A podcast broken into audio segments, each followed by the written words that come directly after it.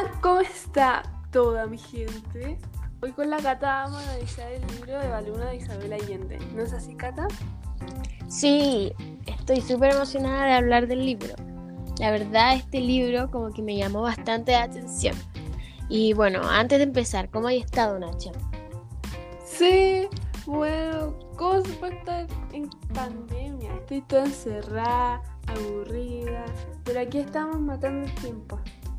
¿Y tú, Cata, qué me cuentas?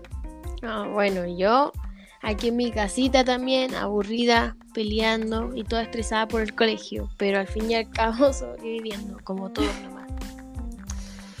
Mira, yo creo que en esta cuarentena nos vamos a volver todos y todas locos.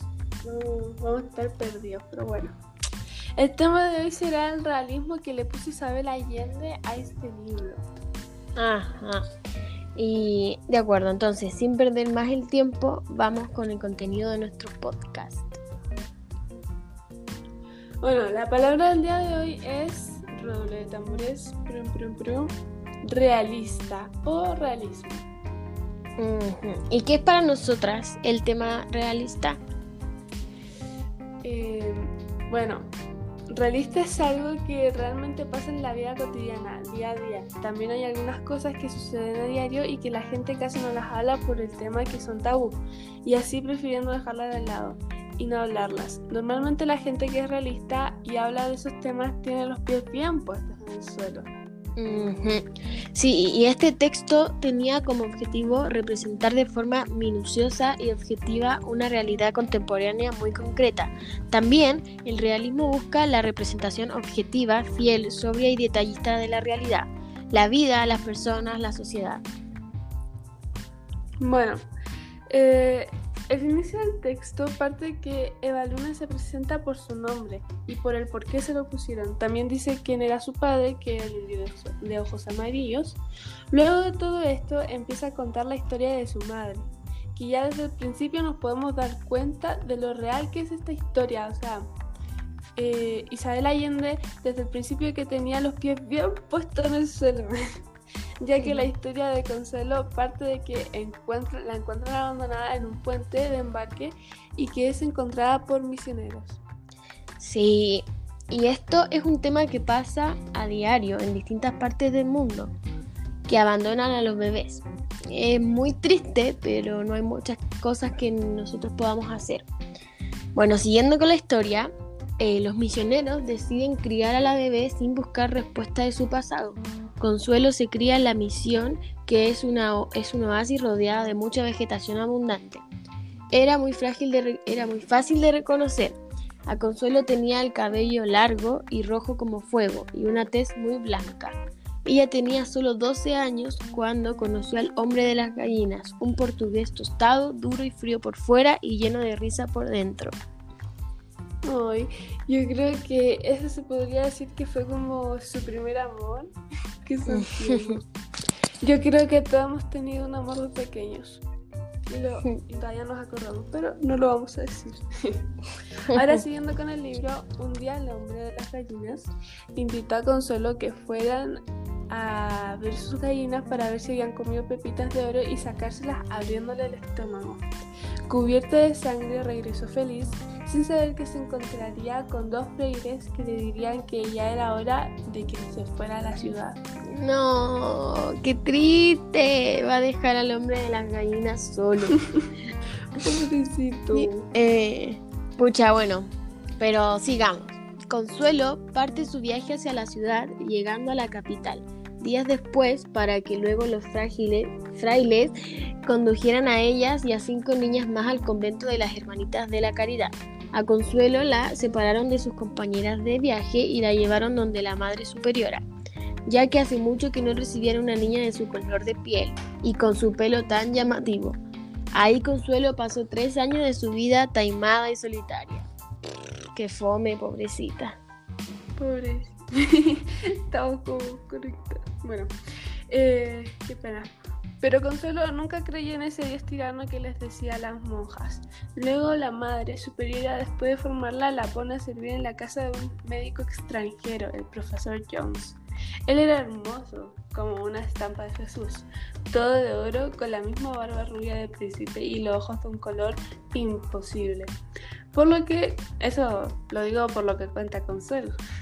Y fue el único patrón que tuvo Consuelo y que pasó toda su vida perfeccionando un sistema para conservar a los muertos cuyo secreto se lo llevó a la tumba y también trabajó en una cura para el cáncer. El profesor Jones lucía de un aspecto saludable y fuerte y sufría constantemente de un mal humor. Qué loco trabajar para una persona toda tu vida. Eh, he quedado estupefacta. Una vez al jardinero le picó una serpiente. Consuelo fue a avisarle al profesor, pero de nada funcionó, ya que lo único que le dijo fue que cuando muriera se lo trajera para embalsamarlo. Consuelo, sin dejar que se muriera, hizo todo lo posible, pero el indio de ojos amarillos agonizaba y no se recuperaba. Un día, cuando Consuelo le frotaba el cuerpo, surgió una inesperada erección. Ahí fue cuando ella comprendió que había llegado la hora de perder su virginidad, o sea, era su momento. Así engendrándose Eva Luna. Luego el indio se recuperó y se fue. Consuelo comprendió que sin proponérselo había encontrado un antídoto para las mordidas de serpientes venenosas. qué, qué loco. Sí. Esta parte de la historia la gente normalmente lo toma como tabú, porque es como algo privado, pero es algo tan normal, tan real, tan cotidiano, que no debían tomarlo como tabú. Luego llegó el día de nacimiento de la luna eh, Consuelo en labor de parto trabajó 13 horas, como que le dijo a Baluna, no, tú no serás de aquí, yo te lo diga. Pero ya luego ya no, ya no aguantaba y se fue a encerrar en su cuarto para tener al bebé con la ayuda de la cocinera, la que acababa siendo su madrina de Baluna.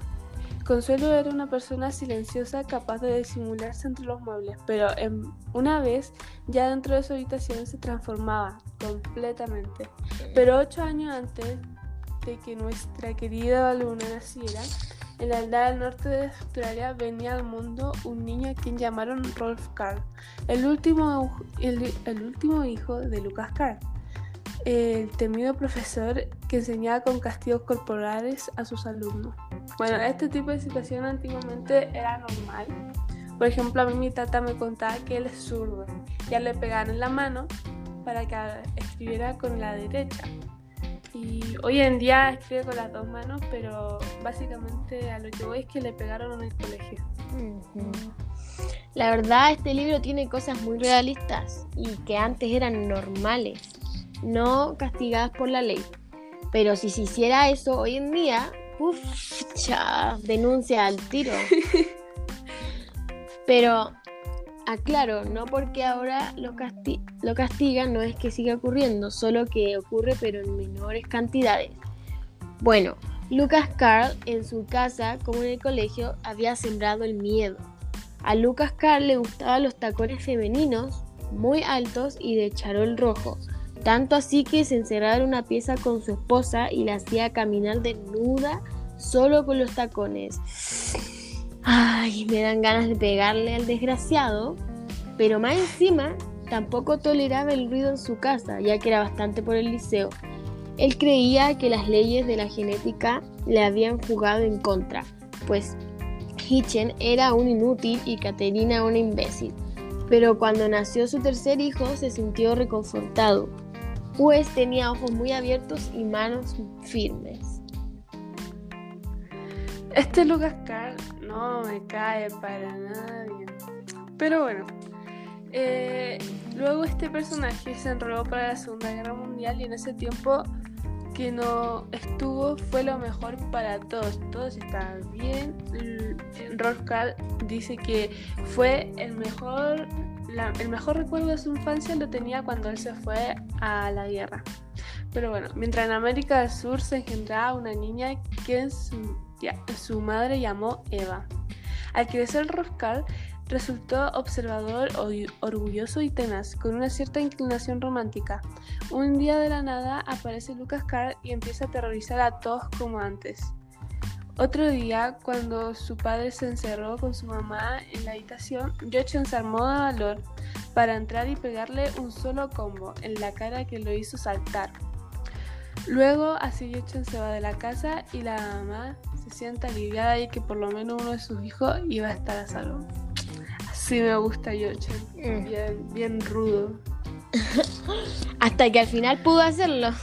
Voy a llorar de felicidad. Una noche de Navidad, cuando Eva tenía 6 años, la madre se comió un hueso de pollo.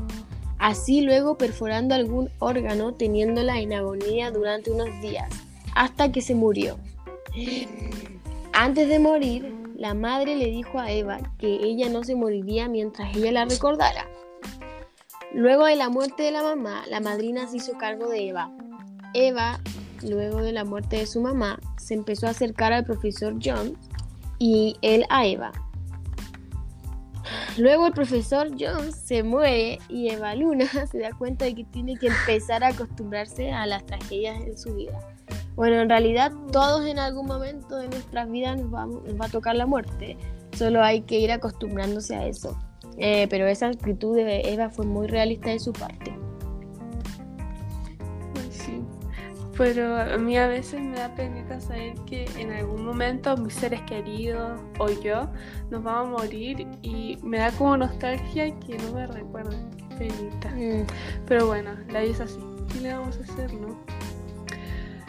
Eh, luego de esta muerte, la madrina se queda sin trabajo, por lo cual toma la decisión de poner a trabajar a Eva. Esto es algo que hasta el día de hoy ocurre, que mandan a trabajar a sus hijos ya que necesitan más ingresos y para mantener a su familia. Y no es porque lo hagan por mala onda, algunas veces sí, pero otras veces por necesidad. En la nueva casa que trabaja Eva conoce a Elvira, que era como una abuela adoptiva para ella, y ella era una nieta adoptiva para Elvira. Un día tuvo un problema con la patrona que se pegaron mutuamente y Eva escapó de esa casa, así conociendo por primera vez a Humberto Naranjo. Luego regresó para la casa de la patrona y le pidió disculpas por lo sucedido y siguió trabajando. El patrón, cuando ya volvió, él le dijo que la extrañó mucho y a veces le paga para que no para que, la, para que lo bañara desnudo y que luego lo vistiera. Aclaro que el patrón no tenía ninguna dificultad para bañarse desnudo. Fue por puro moro. Ay, qué asco. Mm, sí. Bueno, Nancha, esto ocurre hasta el día de hoy, lamentablemente. Pero, bueno. Otro día cualquiera, con el cartero encuentran a Lucas Carr colgado de una rama del árbol. me caía mal pero no desearle la muerte, ¿sí? Nada mentira, así que se muera por desgraciado. ya, después el cartero llama a las autoridades, quienes se dan cuenta que no se suicidó, que era un asesinato. Sospechaban mucho de sus alumnos, ya que fueron los últimos en estar con él, pero no deciden hacer nada. Bueno, todos lo querían muerto. Después Rob Carr mm. cae en una depresión que casi lo mata, así que la madre decide enviarlo a América del Sur a casa de sus tíos y Rolf se enamora a primera vista de sus dos primas y aquí comenzó un alocado amor entre los tres. ¡Qué picarón! Ah. Todo un pío. Rolf Karl conoció a un distinguido periodista de la capital. Frecuentada la colonia, fue quien lo animó a seguir su vocación de estudiar cine o fotografía en la capital. Cuando Rolf Karl cumplió los 20 años, se fue con el consentimiento de su tío Rupert a la capital a iniciar sus estudios, a pesar de que sus primas querían que él se quedara con alguna de ellas. Ay, se nota que los dejó bien enamorados. Y a su tía no le gustaba la idea de irse a vivir solo en una ciudad de mala fama. Bueno, Humberto Naranjo fue un joven que se crió prácticamente en la calle, donde se desarrolló y evolucionó como un hábil líder de los pandilleros que cobraban comisiones a los vendedores ambulantes. Esto de los barrios bajos, por así decirlo, es muy común. Era muy querido por las prostitutas de los burdeles y por las personas de bajos fondos. Bueno, Eva Luna se fue de la casa donde había estado más de tres años y en las calles estuvo preguntando por Humberto Naranjo, mm, que hubiese querido la Eva Luna. Luego de que Humberto la encuentra y al principio no se reconocieron, se preguntaron quién eres tú, yo soy Eva Luna, etcétera, etcétera. Pero al fin y al cabo se terminan reconociendo. Humberto Naranjo la lleva a la casa de la señora que era un pero no la llevó para trabajar, sino para que la señora que administraba el negocio se la cuidara, ya que él no podía. ¡Ay, qué lindo! Mm. Para convencerla le ofreció pagarle cada cierto tiempo por cuidar de Eva y le dijo que ella era una experta contando cuentos de toda clase. Mm, en ese burdel, Eva Luna, que tenía unos 13 años de edad, permaneció algún tiempo al cuidado de la señora y ahí fue donde conoció a Malesio, un inmigrante de origen italiano que en el día daba clases en su idioma natal y en las noches se transformaba en Mimi, un transexual que tenía también un show nocturno en, un, en otro local. Mimi llegó a ser un gran amigo de Baluna. Oh, yo, yo quiero tener un amigo como Mimi. bueno, un día la policía, por desacuerdos de, en la comisaría que debían pagar los locales nocturnos, realizó una redada llevándose a medio mundo. Entre estas personas se nombraba como revuelta a las proxenetas ya que esos fueron los locales más afectados. Melesio fue a parar a la comisaría y la señora salió despavorida huyendo con su dinero encima. No, Mimi, se llevaron a Mimi. Y, ay, la señora quedó egoísta. Se fue sola, no le importó nada. Bueno. Bueno, después Eva Luna vagó por varios días hasta que un inmigrante del Medio Oriente la encontró toda sucia y hambrienta y le dio de su ayuda. Le dio de comer y se la llevó para su casa. Riyad Halabi vivía con esposa, con su esposa Zulema. O oh, como la de Vis a Vis. Tienen que ver esa serie, es re buena. bueno, vivía con su esposa Zulema en un pueblo de nombre Agua Santa y ambos aún no tenían hijos. Por eso cuando Eva llegó a la casa, Zulema y Riad la cogieron como la hija que nunca tuvieron. Eva Luna en ese sentido fue muy afortunada ya que él simplemente la pudo haber dejado ahí vagando solita. Ay, que son buenos. En el pueblo de Agua Santa, aprovechando que su esposo Riyad Halabi estaba comprando mercaderías lejos del pueblo, Zulema sedujo a un primo que está llamado Kamal, quien vino para hacer su vida lejos de la tierra en el Medio Oriente. Kamal, que desde que llegó a Agua Santa llamó la atención de varias mujeres, incluso de Luna, Zulema logra seducir a Kamal, así acostándose con él. Evalina vio todo, pero nunca dijo nada. A la mañana siguiente, Kamal se sintió avergonzado por la traición hecha a su primo, que le dio su hospitalidad y luego ¡pum! le apuñaló por la espalda. Así dejando a la pobre Zulema. Después de eso, se fue y dejó a la pobre Zulema desolada sin ganas de ir, pobrecita. Cuando Riyad Halabi regresó varios días después, encontró a Zulema con una fuerte depresión y al notar que Amal se había ido sin motivos, dedujo la traición que le habían cometido en su contra. Sin embargo, no tomó acciones en contra de su esposa para no causarse mayores vergüenzas. Al cabo de un año, Zulema seguía en aquellos estados de tristeza y por más remedios que le daban, no salía de su melancolía a su lema. Pobrecito. Mm. Bueno, durante unos viajes de negocio que realizó Riyad Halabi, Eva se quedó en casa solas con su lema. Una mañana, normal, cualquiera mañana, fue a saludar a su lema y la halló muerta de un balazo. La policía acusó a Eva de haberla asesinado y trató de hacerla confesar mediante la tortura. Acá podemos ver que a veces las autoridades aprovechan de su poder para hacer cosas que no deberían. Pero gracias a que Rial Jalabi regresó a tiempo y le pagó a los policías para que la soltaran por suerte. Eva no fue a la cárcel injustamente. Pero aunque Riyad Jalabi sabía que Eva no era culpable de la muerte de Zulema, le dijo que tendría que irse para evitar problemas, obvio. Antes de, mancha, de mar- marcharse de Agua Santa, Eva Luna se sintió atraída por Riyad Jalabi y prácticamente lo sedujo y se le entregó. Descubrió que realmente lo, lo quería a pesar de la diferencia de edad. Ella trató de convencer a Riyad para no irse del pueblo, pero él finalmente le convenció. Oh. y bien cariño. Bueno. Eva Luna y Melesio se encontraban por casualidad en una iglesia. Melesio le dijo que desde hacía tiempo era conocida como Mimi y que era transexual y trabajaba como actriz. Eva Luna, por petición de Mimi, se fue a vivir con ella y lograron una buena amistad que hizo convivir durante varios años. Tiempo en que Eva estudió, aprendió algo de inglés y Mimi llegó a convertirse en una reconocida actriz. Wow. Mientras Rolf Karl se dedicó a desarrollar su carrera filmando en algunos escenarios de cualquier lugar del mundo donde se desencadenase algún conflicto o desgracia natural, sus primas se casaron y tuvieron sus hijos. Dejar, dejaron de esperar por él.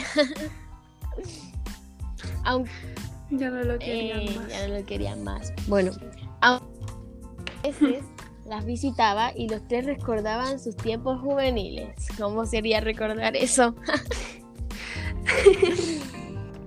Mimi animó a Luna a escribir sus cuentos y cuando lo estuvo listo se los llevó a su productor televi- tel- televisivo.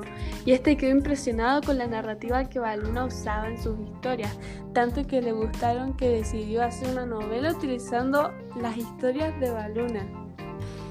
Fue así como Eva Luna comenzó a triunfar como escritora en los medios televisivos haciendo novelas. Mm. Fue durante la primera entrevista que realizó el director de la televisora nacional, el periodista Aran Aravena, que Eva Luna y Rolf Karl se conocieron. Desde que Eva lo vio se sintió como si lo hubiese conocido desde siempre y comenzó a salir con él.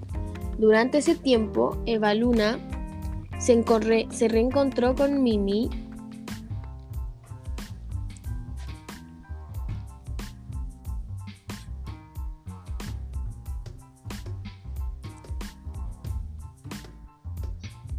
Ya, ahora sí, me había quedado pegada. Durante ese tiempo Eva Luna se reencontró con Elvira, su abuela adoptiva, y se la llevó a vivir con ella. Y Mimi, ya que estaba viviendo en un lugar donde... Bueno.